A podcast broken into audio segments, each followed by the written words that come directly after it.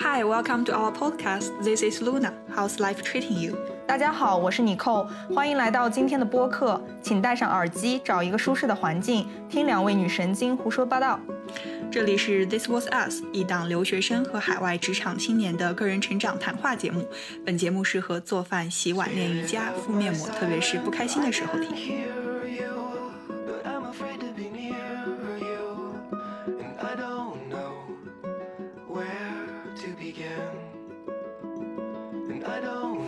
Hello，大家好，我是妮蔻。Hello，大家周五愉快！我们在一个周五的晚上又来到了尼寇的家里，开始准备吃螺蛳粉，然后聊一聊播客。希望在十月的最后一期，估计是十月的最后一期啊，期，肯定是十月的最后一期。对，来跟大家录这一期的播客。今天一来，尼寇给我讲了一个好消息是，我们之前的那有参加了一次，呃，就是什么平台上的喜马拉雅平台上的播客大赛，在众多好友的帮助下，我们就是投票嘛。当然可能是我们也有听众粉丝嗯吗嗯，当然有一些听众粉丝，I'm sorry，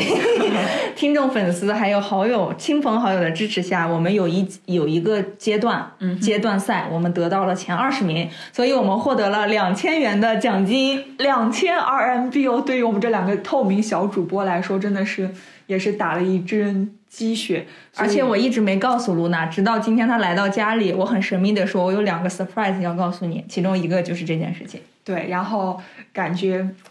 就就是从我们疫情刚开始四月份开始录第一期播客，到现在十月份，已经过去了小半年了。对然后我们也录了有十几十四期，对，大概每平均也都能平均一个月两期吧。两期，然后真的很感谢一路来，如果还在听我们播客的你，如果你对我们将来的发展，或者是对我们有什么批评建议，都可以在评论区告诉我们，我们希望跟你产生更多的互动，嗯，然后也希望我们接下来的播客节目能给你带来更多的想法和欢乐吧。嗯嗯，那我们先开始今天这一期播客吧。对的。Don't wake me, I'm not dreaming.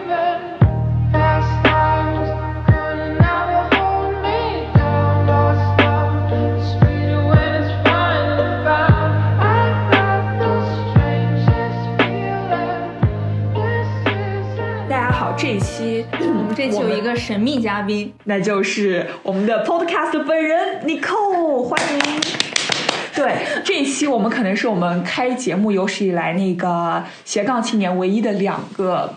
Podcaster，、没有第三个人，因为我主要是想跟大家来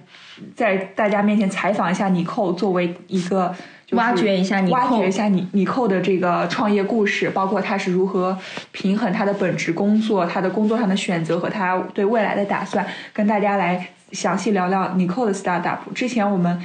呃老的听众朋友应该也知道，尼寇他现在有一个 full time 的本职工作，同时他也在跟他的好朋友还有团队一起在创业。但是我们之前没有讲太多，但是呢，随着他这个呃项目的这个进展。进不断的完善，所以我们也感觉是时候跟大家来聊一聊尼寇作为一个 slash 斜杠青年，他的这些项目计划。那我们废话不多说，先开始喽。嗯，好的，我可以说一下吧，这个事情是挺好玩的，因为我们之前，我们先我我先提前说一下，咱们不是叫什么少呃少人脉，咱们不是找不到人了，就是说只是说给大家说一下，就是暂时由我来吹一吹牛嘛，而且。嗯，之前也请到咱们挺多嗯嗯好朋友来这里，然后也觉得哎自己也可能有一些想法想分享一下给大家，而且确实我们这个创业项目最近有一些新的进展嘛，嗯，然后也挺可喜的。就是可以先说说我们是在干嘛吧。嗯，这个事儿是，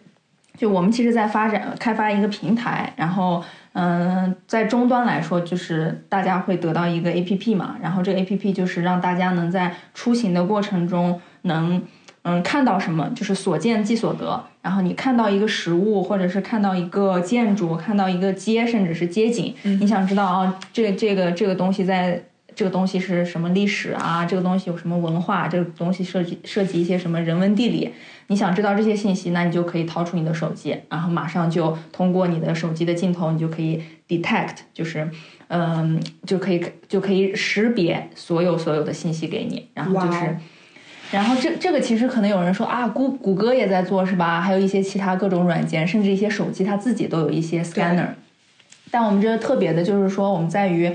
嗯，把很多的信息给，嗯，就千人千面。比如说露娜可能喜欢的是博物馆、历史这一类的，那你看到所有的实物，我们给你识别出来的信息就会根据你个人的喜好，就比如说博物馆、历史啊这种。这个我没有 get 到。但如果我是，比如说我现在走在那个路上，突然看到一个博物馆，那我是要就是拍一下这张博物馆的照片，然后嗯 upload 之后识别吗？对，它不用 upload，其实都是一瞬间，它是瞬间识别，然后给你这个文字哦就给你 top on top of 你你识别出来的这个场景，它就直接给你这个文字就就等于说在你的打开手机的这个 A P P 窗口里，它就会显示。那其实博物馆也可能不是个特别好的例子，我主要其实说的是所有的所有的物理实物都可以被识别，就比如说。再举个例子，就是说你看到了一个喷泉，然后这喷泉一般都会写这喷泉是给谁建的什么的，但是你想知道，哎呀，这个到底这个事件是怎么回事儿，或者这个人还干了点儿到底是啥事儿，值得为他建一个这样的雕塑或喷泉啊什么的，那你就呃识别出来。但是你想，这个人一生可能干了一些很多各种事情，那嗯、呃对你而言，你可能最感兴趣的就是他从哪里来啊，或者是怎么样，就是你的呃历史这种 aspect，就是这种侧面。那比如说我玩我我我我我我你扣，我可能只感兴趣的是，嗯，比如说我感兴趣的是什么？呃，绿色环保，假如，但是这个人其实他平生没有做太多事情，或者他去做过，那那我看到的 summary 的，我看到的这个呃信息识别的这个呃这个这个总结，就会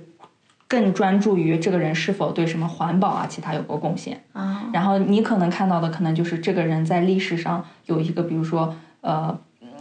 对做过什么其他方面的攻击，可能是，就是每一个人的信息的滤，就是信息过滤的那个条件是不同的。哦，就是你可能是看到同一个事物，但是任何事物都有不同的呃不同的侧面但是但是这个就不禁让我思考，就是因为像我就是属于那种，就我想我想知道更多的信息，因为我很就比如说我作为我，呃当然，你可以呃，你可以 always 就是 read more 嘛，就是只是说啊。根据你自己的喜好，你可以就就跟吃火锅一样，你可以你必点的菜就先给你上了，然然后但是帮我选择我要我知道的那个跟我兴趣相关的知识，帮我先优先排到了前前面对，哦然后剩下的菜你可以你可以都吃一遍，如果你还想吃的话，你可以 always 点菜，嗯，就是这个意思。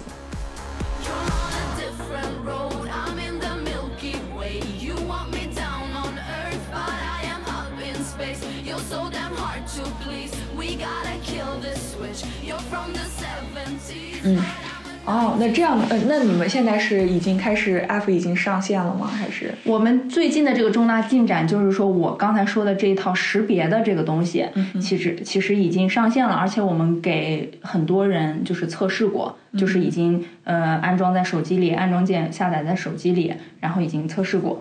就是基本上一些比较，但是呢，就是。因为我们现在这个算法还没有，只是现在是有点像是 proof of technology，就是测试测测试技术概念和测试应用场景概念这个过程已经走过了，那就等于说是我们至少说这个算法可以完成这样一件事儿，这个事情已经已经测试过了。但是下一步就是我们当然要优化这一套算法，让它能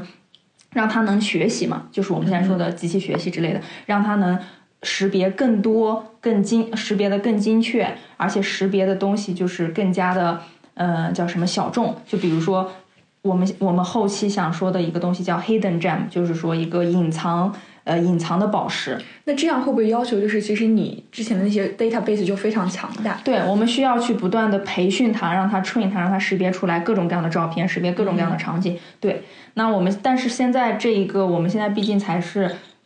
从这一个呃叫什么，嗯、产品的 pipeline 这这条线，我们才走了这么一年还不到嘛，所以说这个现在的这个进度和目前的这个现现在阶段的这个里程碑还是不错的。就是说，我们先得把 proof of concept、proof of technology 之后，我们需要去跟一些合作的一些呃叫什么 partner，然后一起去做一些那个呃试试点项目，然后看一看这个东西是不是他们需呃是不是他们 partner 需要的，同时也是不是嗯、这些嗯、这些合作伙伴的那个叫什么客户需要的东西。那如果把这这这一条就是就这个就像我们之前请来我们朋友那个 Cela 说的一样，就是说。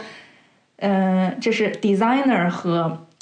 纯工程师的一个差别，就是有些人是把一个东西已经做到尽善，纯工程师他可能觉得尽善尽美，他自己觉得把所有的点都想到了，做出来一个东西，然后尝试去卖给别人。但是别人可能不买账，但是 design thinking 就是说，我们之前说了好几次 design thinking，包括 Sue，包括 Cela，就说 design thinking 设计思维就不同，那就是说你要一边设计，然后设计出来一边一边设计，设计出来一个东西，你就马上去给潜在的客户或者是潜在的呃能用到的人去看，然后他们会给你一些 input，会给你一些呃一些一些建议，然后你再去把这些东西给。呃，通过他们的建议，通过他们的知识，你把这个东西给提升一下，做改变一下。然后你的设计要因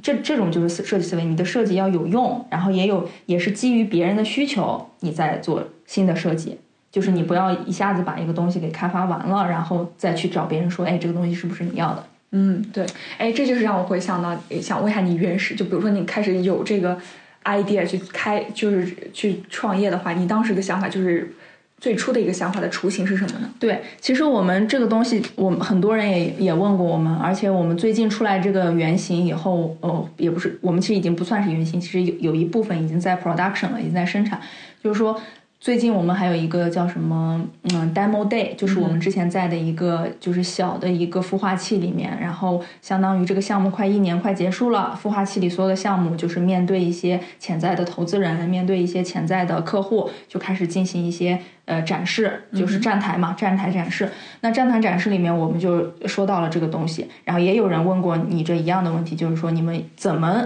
产生现在的这个 idea 的？其实就是创业这条路其实不是直线的，一般来说都是曲曲折的。那我们一开始其实是一个非常宏大的一个一个一个氛围，一个 scope，那一个一个非常宏大的范畴。这个范畴里，我们当时因为我和我的我的呃 co-founder，我们俩一都是从就是能源工程或者是整个。呃，叫 smart grid，嗯，他他他主要后来做算法之类优化，就我们俩整个是从一个大的 engineering，就工程师的一个大背景过来的。然后我们当时一开始其实是从共享经济切入，然后想到了说有没有机会做一些共享里面就是 mobility，就是出行啊这种范围的。那出行肯定还没有细化，对吧？那时候还没有细化，还在做要不要共享电动车，要不要共享这个这个，或者是嗯。其实那个是一个雏形，但是是一个大的 sharing economy，就是共享经济下的那种呃社区合作共享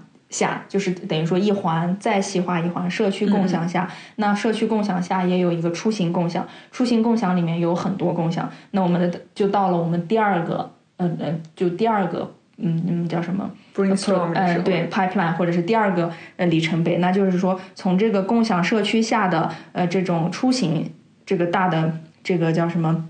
大的设想下，我们又在想啊，那到底有什么应用可以用呢？那我们那时候有一个叫做呃就是互帮互助平台，就是有点像是说你顺带帮你，其实现在疫情这段时间其实特别需要这种，就是你顺路能帮我们带个药吗？你顺路能帮我带个书吗？就是有人会发起。就是 post 求助然后求助，然后 request，然后是有人会回应，就是根据这个东西来回应。对，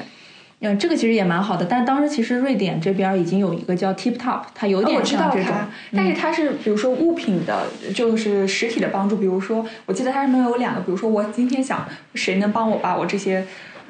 就是 move 掉一些家具，那我可能会给他五十、五百，然后这样的那个，甚至，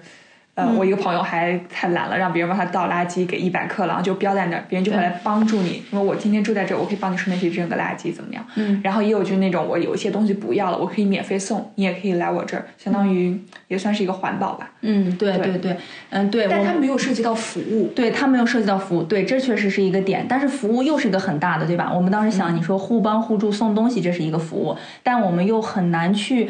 因为这样一个社区平台是需要一些资源的。你比如说像在国内的假设，像五八同城，像那个、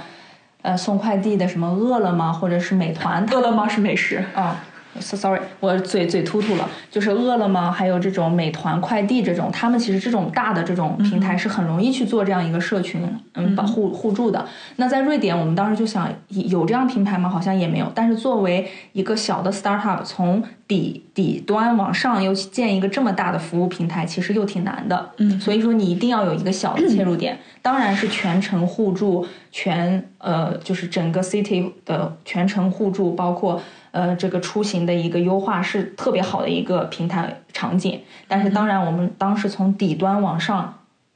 走一个，就是从底端来建这样一个平台，那一面临的最大的那个挑战就是一定要选择一个非常准确、小而精的切入点。嗯，就是先要把一个这这么多呃应用场景下，要选一个最精确、最小的呃 function，就要精确到 function 来来入手嘛。作为一个就是一个功能来入手。那后来这个第二个 mile milestone，其实我们也做了很多，就是就是 prototyping 原型啊，对吧？然后去不断的去给别人找我的朋友帮忙，这其实素也帮忙，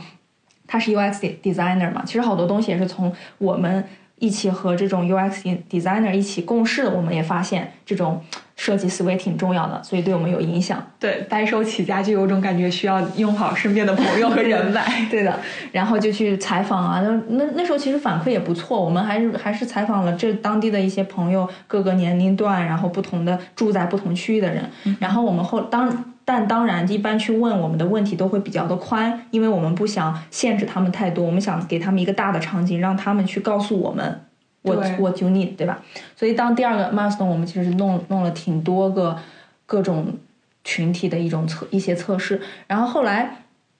嗯，我们其实是拿的这个原型和这当时 milestone 第二个那个里程碑下的一些测试的一些一些反馈，我们去到我们这现在的这个叫什么 incubator，现在的这个孵化器的。其实我们是当时以那个状态下，我们去拿到这个孵化器的。那进去了以后，那就又又又面又遇到了从当时那个点到现在这个点的一些过程、一些变化。那有那我们当时就有一些那种叫什么商业的那个导师，这个导师就是这个孵化器里给我们给我们安排的嘛。然后还而且孵化器当时一起还有同一届的还有十几个其他的团队，那所以大家可以互相的给建议，互相的给灵感嘛。啊，那所以当时其实进去以后，发现另外有一个小小队也在做类似的，就是出行共享，他们互助是。就是搭有点是用同一个顺风车，但是用同一如果这一个顺风车去从 A 到 B，、那大家就是你你你你有什么要带货的东西，它可以从 A 到 B 把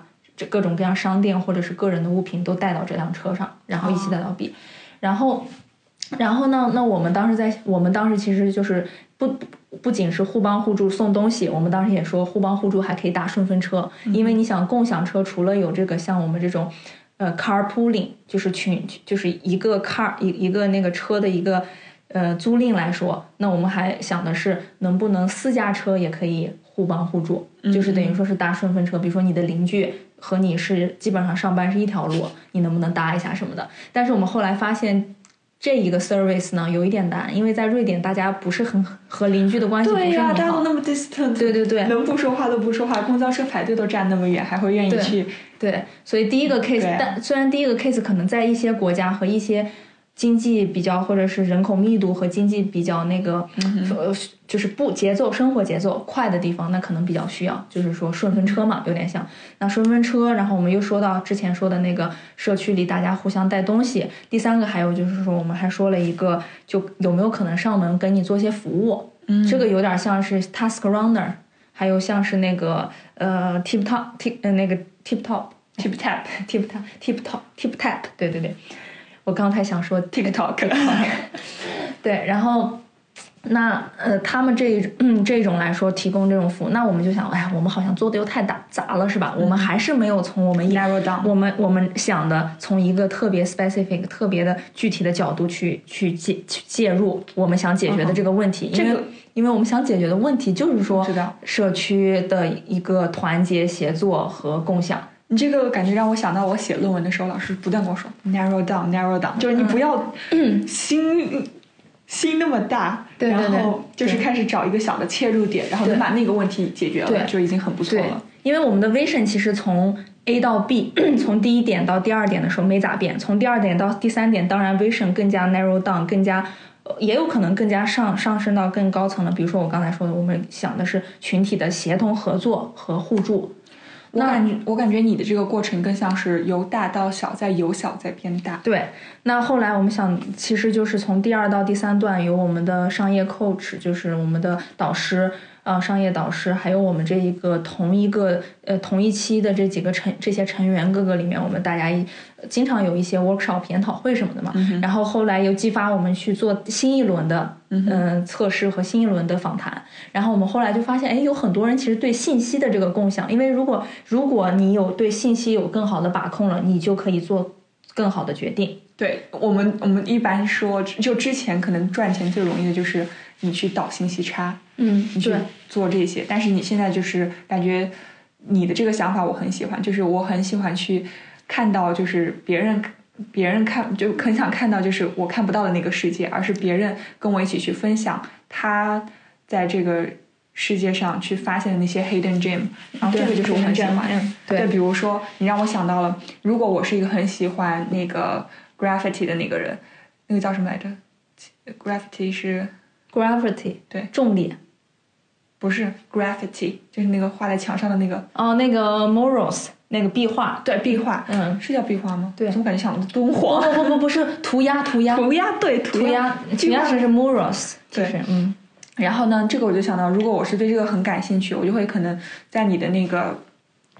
如果你将来的 app 里面有这个功能，就比如说。我就会直接去搜索，对就是关键词，然后我就可以看到，就是我附近周围哪些可以去供我去游览或者去探索的这些地方。对然后包括如果我想对一个，比如说北欧设计感兴趣，可能他会带我去到某个建筑、后面有着北欧设计的这个故事，或者是直接带我去北欧博物馆。对对对，这个可能是我会很想感觉对我的平时，就算我我不是一个旅人，就是在我生活的我赖以就是我很熟悉的环境中，都有很你还有很多你不知道不知道的东西。对对，这也是为什么我想去不去旅游，我都想去下载一个你们的这个对 app。对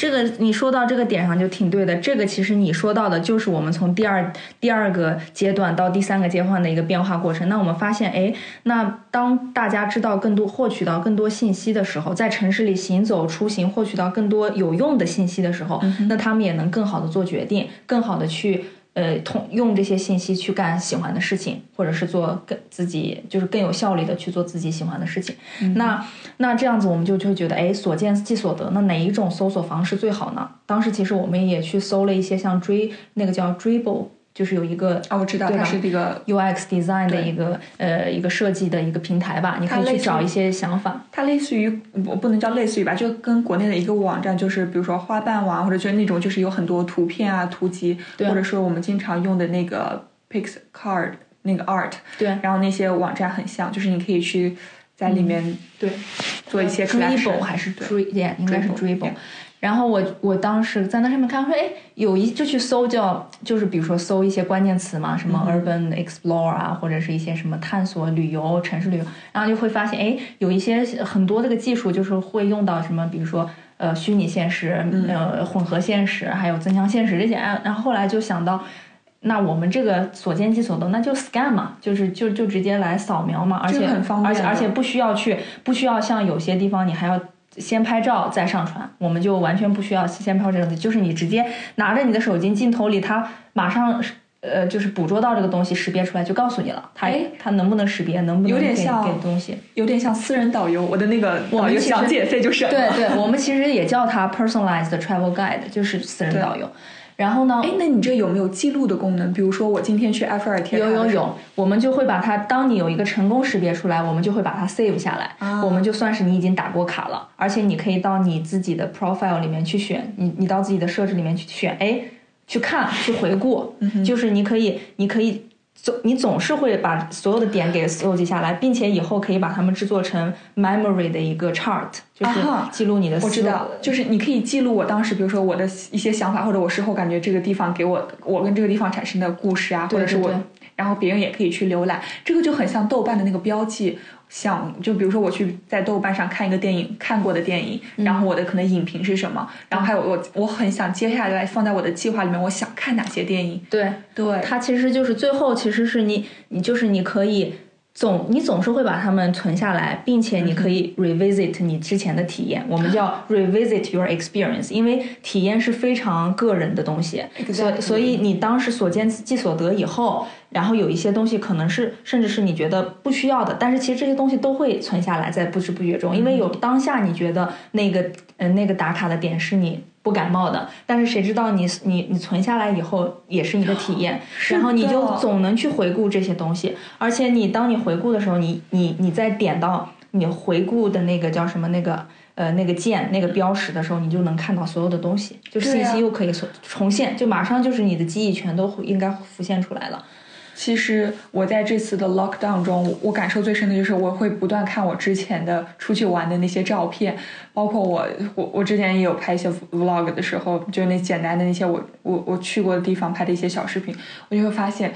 啊，当你身体上被限制的时候，其实你你才会 dream bigger，或者是对，是的，去有一个游荡的心。对，当然这些你提的都是很好的建议，也是我们在在发展的一些一些功能，也是、也是我们现在已经已经有的这些功能。但是其实后来，嗯、当这我现在描述的，这只是其实我刚才说了这么多，其实也只是它其中的一个一个一个键一个大功能。然后第二个就是说，当大家我们也是从我们的访谈中得知，当大家想当大家通过这个平台，通过这个 A P P 获取了有用的知识，就像我说，还还加了一个 personalized 就个性化的筛选过程以后，那接下来他们会觉得这个东西对我有用。这个这个这个这个工具和这个内容都都对我有用。那第三件事他们想干嘛？就自然而然会想到，我会我我想把我看到的精彩的东西分享出去。那这又回到了我们呃这个我们当时的阶段二的时候想到，就是整个社区社团大家互相共享。那这这这从共享信息开始嘛，然后。可能以后可能会上这个平台，以后发展也有可能会发展成变成便民、福利、社呃社交和是嗯和共享的一个平台，这是很有可能的，因为这个平台的基调就在那里了，就是共享和嗯就是共享信息和那个个性化的一个呃出行，对 personalized 的出行，对，你看，呃，就想到一个国内的一个 app 叫小红书，小红书一开始它也是那种笔记分享式的那种，嗯然后它不是后来开始越来越完善，包括它还有个功能叫 local，你可以就是嗯，就是找到你附近的那些，对。对，对，而且我们最终会想说，我们想把它弄成一个，就是其实它最终贡献的是一个能把这个城市变得更有意思、更加 walkable。这其实也是一个非常。还就是高制高点一点的一些想法，就是说，当一个城市很容易被行人们就是去探索、去走、去去感受之后，这个城市其实是发展的是更好的，它是向一个可持续和更加呃 accessible，就是更加能被大家给给喜欢、喜爱的，呃或吸引的一个一个状态去发展的。这个其实是一个很有意义的一件事情。这就是我们现在从阶段二到三又总结出来的一。就是应该不叫总结，应该叫提炼出来的一个、一一一一个一个 vision，一个一个愿景。那我们就说到社，是那那刚才说到这个新的功，呃，就是第三步的这个功能，就是共享共享你想知你你你感受好，你体验好的信息和经历，你想分享出去，那怎么办呢？我们其实也有一个，我们叫它叫 Magic Creator，或者叫快速。呃，快速信息分享其实就不不太像嗯、呃、其他的一些平台，那可能像 Ins 就是叫什么 Instagram。Instagram 呢，你基本上还要要加个滤镜，你选点照片。其实我们这个呢，就是想让你快，就是你到时候一，我们只要能进入到你你要同意我们进入到手机以后，你就随便选点东西，然后写点字，我们就能统一输出一张，感觉就像就像你自制明信片一样，像拍立得的那种，哎，像拍立。得一样，然后就你你把这些呃，就是就你你把这些呃，就是文字、图片，还有这些你想你的心情这些东西啊，你想表达东西都这种媒体东西你都放进去，放进一个，然后马上就能像自制明信片一样，给你弄出来一个一板一眼的对。展示品展品给大家。你这让我想到了一个 Poster 那儿的一个服务，他们的 app 上面就可以就是就帮你直接生成明信片。不过好像是只有在瑞典嘛，就是你可以选择，比如说我当时正在这里，上传一下照片，聊些点话，对然后你就真的是可以就是直就可以直接寄到中国或者是寄到哪个世界。那我们现在这个就是直接是数字化，就给你相当于就一板一眼就给你打出来一个展品了，我们叫它展品。那这样的话，别人就马上可以，你附近的人马上可以再搜到。然后如果你呃你的这个点击率高，或者是你被你的这种我们叫隐藏。呃，宝石、宝宝藏类、宝藏类，对，嗯，中文应该就是宝藏类展品。你你自己的宝展、宝藏类展品想被别人发现，那你弄做得好，你的感受也会被别人给感悟到。以后呢，那别人可能就给你喜欢什么，那你越来越 popular。那这样的话，更多人也会去看到你的东西。同时呢，还不要忘了我们之前说的这个个性化这个信息的筛选。那比当别人有跟你同同样的兴趣、同好者的话，有趣的灵魂就相遇了。对，有趣的灵魂就相遇了。那别人在去到了你你曾经到过的这地方，人家所见即所得了，人家想看到的东西的时候，然后我们会给一个选项，就是你还能看到 Luna 曾经在这里发到的一个东西，Luna 曾经在这里留下的宝藏展品。那我不能就是比如说我还没有去，呃，比如说纽约，但是我能不能看就是纽约的那些，就是别人抛过的那些？可以啊，可以啊，你你我们也可以就是随便呃就是改。我们在那个 user 的那个里面是有一个，就是改你现在所在国家的，你可以从这儿改到意大利，你改到中国，然后你那根据那个，我们就会给你更新你现在能看到的东西。当然爱，当然你最好是能放，就是为什么有一个这个也好处就在于，嗯、就是一般你会。一般我们是，我们是鼓励大家先去出去看，所见即所得。就是我们和这种呃，就是叫什么脸书或者是和 Instagram，就是领呃不是 Instagram 的中文叫啥？ins，我们都啊、叫 i n s 对，它和 ins 不同的就是，ins 这些都是过度美化的照片，但是你可能永远这辈子都去不了那儿。我们这我们这是反的，我们是鼓励你所就是出去探索，authentic 对是真实。只有你当你真正到了那个场景下，你看到这个东西以后，你觉得啊有共鸣，我想知道更多的时候，你才掏出手机去看到别人在这里有什么感受，然后才会去看到这个东西背后在那个互联网上那些描述的信息是啥，或者是维基百科描述的信息是啥，或者是露露娜曾经在这儿留下过的感悟是啥。对这个平就可能跟你去一个旅游景区摆拍，然后花个半个小时去修图抠图的那种不一样。这个就真的是保留着这个。这份回忆和体验，对，特别是这个你所到的这个地方，它背后的这些文化故事，或者是它，呃，可能会有一些跟你之间的一些 connection，对一些对份故事你想被分享出去，因为足迹值得被记录。对然后啊、这个让我想到，就是我之前跟朋友一起玩的一个 app 叫 Geo Catching，它、嗯它的那个 idea 就是属于。也是有点像定向越野，其实就是对，它是那个你打开那个地图，你就可以看到你周围被别人藏了哪些 hidden gem，哪些宝藏。比如说我现在在尼寇他们家，他们家五百米处可能就有一个这边很有名的一个教堂。然后那个时候呢，可能呃我打开这个 geocaching 这个 app 的话呢，它就会告诉我在这个教堂里面，在被人别人藏了一个东西，然后让我去找。那我就会有，本来我可能天天经过尼克他们家，我都不会去这个教堂看一看，但是我因为这里藏了一个东西，需要我去去找到它，可能会有破解一些密码或者是什么。这个时候我就会更有动力去来到这个教堂，然后去找到这个别人藏下来，可能是一个磁铁，可能是一个支笔，或者是一个什么什么东西，然后但是就会促使我去探索家周围或者是我所到的地方附近一些好玩的地方的一些可能是未被发现的宝藏。对哎，我上次我跟我一个去西斯塔的时候，跟我一个朋友说，然后他跟我说，他爸爸，他爸爸应该是五六十岁吧。还在西斯塔，还真正的藏过宝藏，就是几袋克朗放在那个铁盒子里。我说你们真的好实在。对对，你说的这个也是，那就是我们现在刚才已经讲到，我们从第一个阶段到第二个阶段，现在到第三个阶段。那我们现在第三个阶段，你看是有这个这个工具是个性化的，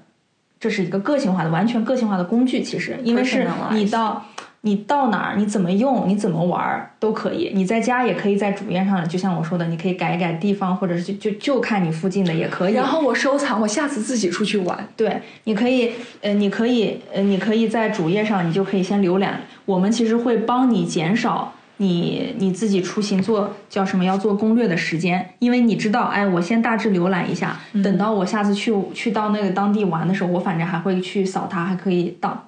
所见即所得，及时可以看到，对吧？但是同时我们也不会阻碍你说，哦，你不能在远程的时候以先先做做功课，没没有的，你照样可以在主页看，看了以后，就像你说的，我们现在也有这个方式，就是你可以把那个有也有这个功能，你可以把你已经喜欢好的别人发的展品先把它存起来，我们叫 saved，这样子的话，我们我们现我们以后可能。嗯，这个这个方程已经这个功能已经在了，但是以后我们还可能就是把它拓展到你路过了这个东西，路过了这个地名或者是这个位置，它可以给你发出小警报，哎，这个是你曾经在嗯这个 A P P 上看到过的东西，嗯。然后你可以再去到当时你去感受一下实物，并且还可以，如果你想，你还可以拿出来那个镜头再去呃扫一下，再去识别一下这个食物，还可以读到更多的信息，嗯就是除了这个隐藏宝藏里描述的，你还可以知道更多 general 的信息。啊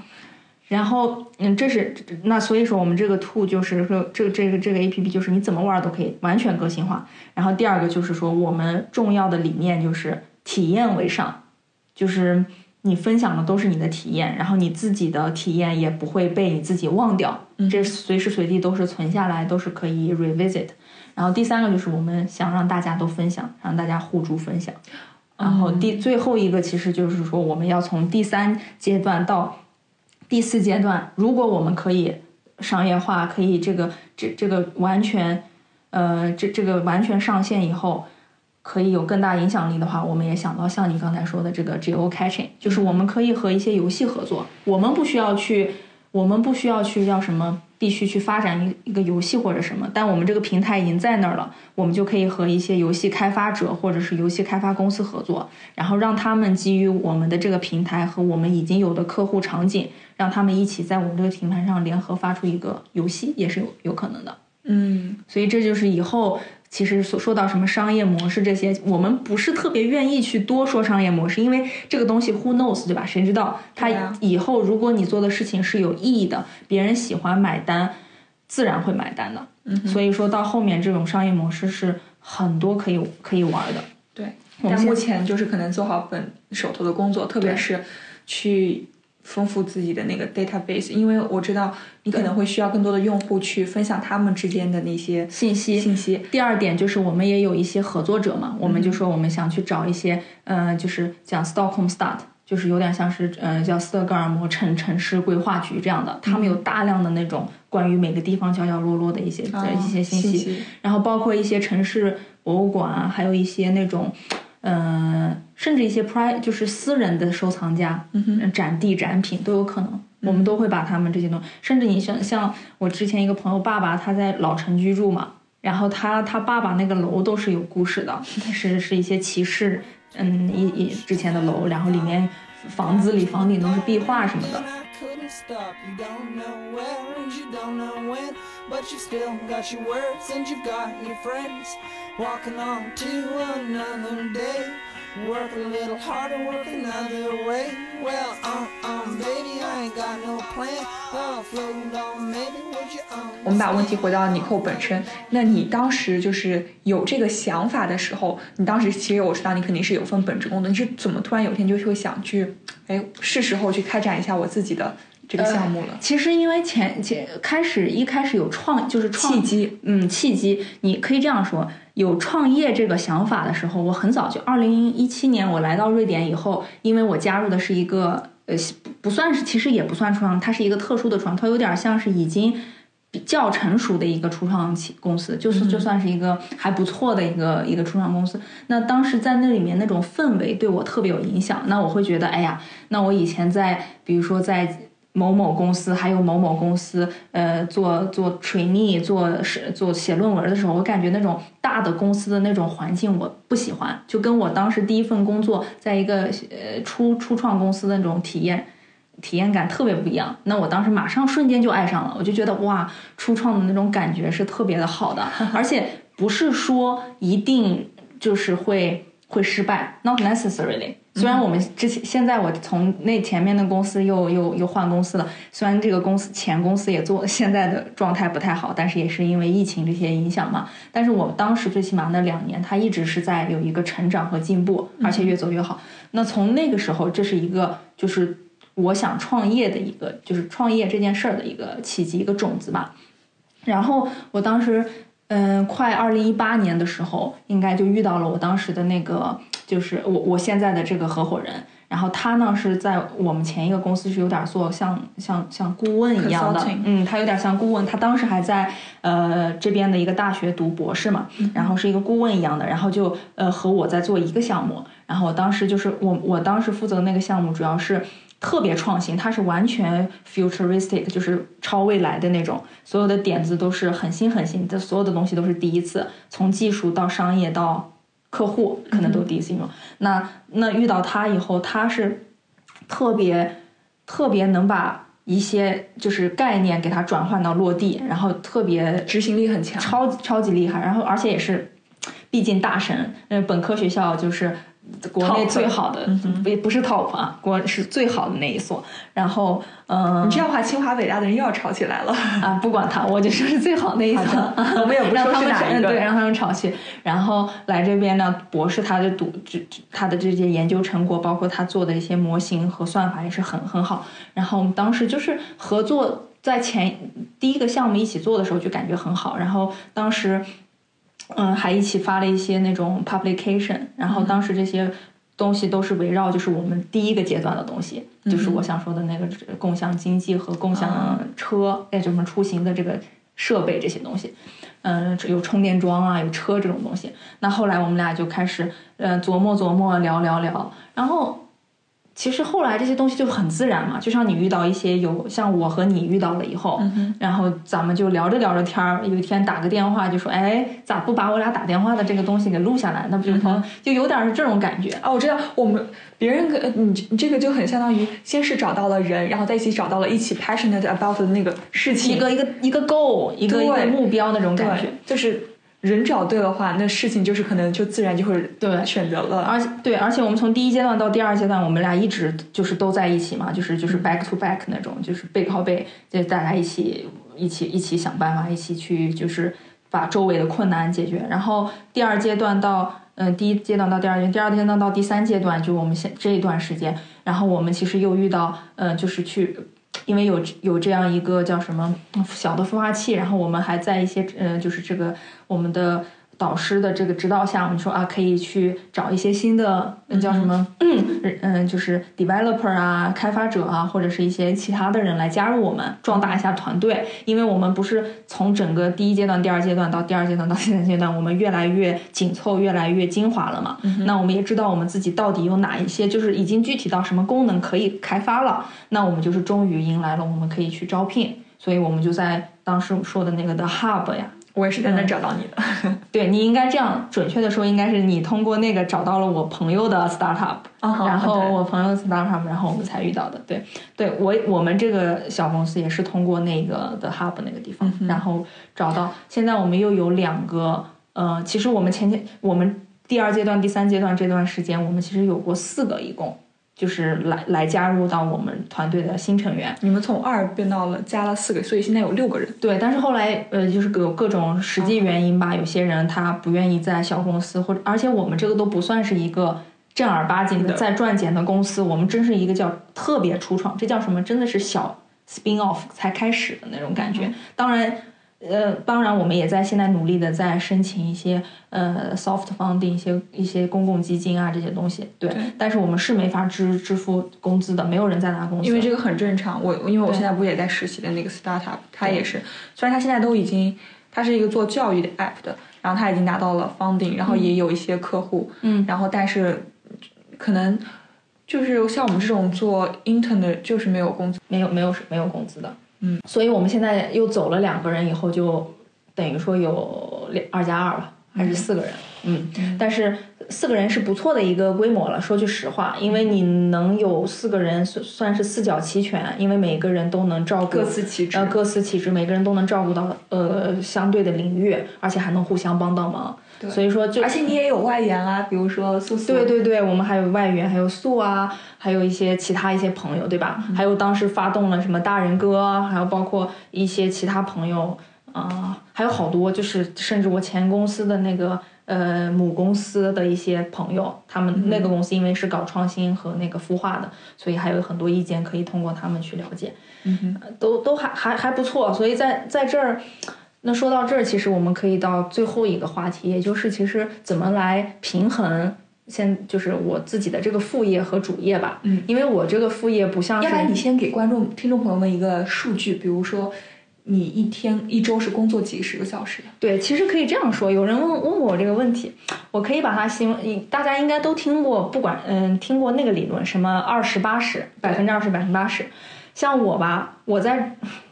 当然这不是一个注意说话，不要对被你的雇主听到。也不是我雇主的这个 de 他 deliver 需要百分之百的东西，但我用自己的经历，可能我是工作满满这么长时间的，但是我可以说，但它只占我经历的我自己经历的百分之二十，我我就能我效率就做那部分效率很高，而且也轻车熟路了吧，算是，所以我就自己经历的百分之二十，那当然经历的这个叫什么？呃绝对值我还没有说是多少个小时，对吧？我们就说相对，那我这里面的百分之二十，我就能完全产出，能完全满足他们想要的那个呃 deliver，就是他他们想要的这个产出。那剩下的我自己经历的百分之八十，我会主要放在这个呃副业上，或者是副业上闷呃副业闷上，就是各各各种副业，各种其他自己的发展和自自己创业这样子。那一天工作的话，相当于我特别，其实我特别感谢现在疫情这个期间，我可以在家工作，在家工作就少了我当年来回呃通勤两个小时啊。当时当时其实我来回通勤的那一年，我其实，在火车上这两个小时一直在处理我自己的那些事情。然后到了公司以后要坐班八个小时，然后回家来以后，接着晚上有会要有啥就弄。但是好在当时还没有完全进入完全的生产嘛，所以还可以，还还不还时间可以掌控。但是你你让我今年在这个阶段还让我呃出那个通勤的话，我肯定是 hold 不住的。那但是现在运气很好，现在在家工作，我省了那两个那那两个小时的颠在颠簸中的工作，那我至少可以坐在家里静静的把那两个时间用在我自己的这个事情上，呃，两个小时完全舒服的用在自己的事情上。那同时我还能满足在这边，我可以灵更加灵活的操作，我可以多线程工作嘛，我可以这样这样交叉着来。所以我而且我我觉得可能你也是适合 multitasking 的对人。跟可能之前分享就是创业的这这这几次，包括之前的贞子，还有我前嗯之前 C，可能能可能能多线程工作是能呃是能有主业和副业，或者是做斜杠青年的一个对对对必备或者是你不分主副业吧，就说能多个业 多多个业的人的一个必基本的，应该大家都应该这些人应该都特别能够多线程工作。是的呀，对，然后，但是同时，其实当然有一些时候你会想，你会不会失去一点儿啥东西？但是其实我只能说，哦，嗯我可能少了点发呆的时间，估计估计深夜里想有点儿小情绪的时候，也只能等到大半夜去想一想了。但是其实你也要从呃另外一个角度看，可能因为这件事情，你会认识到不会给你又帮你的人生提到一个新的阶段。你会遇在这个创业的过程中，你也会遇到不同的人，对然后在这个过程中，可能你的生活也会更有奔头，或者是目标会更加清晰。或者你可以这样说，其实是有一件事情是会经常在你的脑海里的、i t s always on your mind。嗯哼，所以其实不在乎你具体到你做了多少小时在一件事情上，就像你说的，他会因为有一件你喜欢的事情经常在你的头头脑子里，那你会经常去有一件动力是说啊，我要不要再想想什么创新的方法，或者是再想想什么人和事儿能都连起来，能帮助或者是辅助我们现在正在我们现在正在做的这件事儿。对，所以我现在就很羡慕你的状态，就是你去做的这件事情，你不会去计较，哎呀，我为什么要把晚上八到九个八点到九点这件事情去做这件事情，而是因为这件事情就已经变成了你去期待去做，而是你喜欢去做，所以你不会介意它可能占用你生活中几个小时的时间。对对，我相信我的那个呃 co-founder 啊，还有这些呃这之前采访过这些朋友，或者以后会来这边做做嘉宾的人，都应该会有同样的感受。他们应该也是比较擅长这种调协同调配自己的时间做事儿。然后，其实最后想说的就是，嗯，来这边已经这是多少年了？都来欧洲吧，因为我之前在瑞士不是上了两年学嘛，然后中间还有做培培训生啊，然后又跑来这边做了一个在公司里写了个论文，然后又开始工作，反正前前后后各种公司啊，还有各种就是到什么工业里或者行业里的事情，然后职场里的事情遇到遇到不少，但是我我在看我自己曾经的那个像笔记，或者是我我其实自己在写一个叫什么散文回忆录一样的功成身就之后要退出江湖，然后给世这个世界留下一个不是，其实文字是记载不是不是，我这完全还没有功开始呢，不提嗯哼攻城。但是我想的是，它是一个挺好的一个对自己来说一个很好的回忆溯源一个夙愿，就像。就像是现在来看，我二零一五年就来到欧洲的第二年写的这些文字，再看我一直记录到现在二零二零年写、写写的这些文字，我会发现，我用我自己这里面的一句话来说吧，就是嗯，过去快五年了，就是变了好多。就之前我可能会把这些话，这这整个这些文字都会叫做有些话想给自己听。那我之前很多话都是其实写给自己听，有点像是小九九，或者是有点像是那种自己的自念言自语，嗯然后有点像是那种耳语的感觉，就是不敢不敢大声说出来。但是现在感觉是想把自己的故事和在做的事情，嗯，分享给别人。这可能跟贞子就是以呃现在的这种状态一样，她想把自己做什么都让大家来知道。但我可能没有说是跟每个人表达的方式不同，我我没有跟他一样表达方式，但是心理上差不多，就是我想把我在做的事情和故事分享出去，然后走过的这些路吧，还有做过的事儿，甚至冒过的一些险，我都想把它分享出去。所以我以以后就在想，把这个把这个文集呀、什么，就是这个篇章也准准备准备，到时候可以发在什么？要不现在应该是发表文章都不叫出出什么出书了，那应该就是微信公众号或者是一些什么群道。就是你你你现在这个，如果想去分享你的文字的话，实在很简单。对的，我们的声音都被分享，都被对对，声音就是对嗯。worldwide。因为那天我在看 Spotify 的数据，我们的有听众朋友，有新加坡的，有台湾的，马来马来西亚的、瑞典的、瑞典的，欧洲其他国家、欧洲其他国家嗯。都有，还有还有 USA 的，对，还有美国的。对，感谢听众朋友们。那那个再给你们安利一下，刚刚我们今天主要说的是，呃，尼扣他的那个 startup。那其实他现在已经有自己的一个 Instagram 账号了，他的那个账号里面，你们也可以去投稿，分享自己旅途或者是你们和某一个建筑物的一个故事，然后你们的照片也可以。呃，分享给尼扣的他们 startup 的那个 official 的 account，这样的话呢，我们也可以帮你们制作一个，嗯、不对，以后可以等到嗯 A P P 完全上线以后，大家作为种子用户。对种子用户。然后最后想给大家说的就是，希望大家努力认识到自己的价值，然后叫什么？嗯，因为今天没有说太多我的挫折的事情，以后有机会我们可以分享一些挫折哎的事，情。哪一天把我们俩不开心或者我们失败那面展现给听众朋友们听一听，对然后让他们开心开心，寻找一下成就感。对，但是总的来说，就是认认识到自己的价值，不要跟别人做比较，然后另辟蹊径。嗯，希望在不断的探索中找到一条属于自己的路。对，因为你看，嗯嗯，包括你写创，呃，包括你写论文或者是创业，你看我们都是螺旋式上升的，对吧？对，是的。那希望大家周末愉快吧。对，我们要去煮螺蛳粉了。对的，对的。好的，大家再见，拜拜，谢谢收听。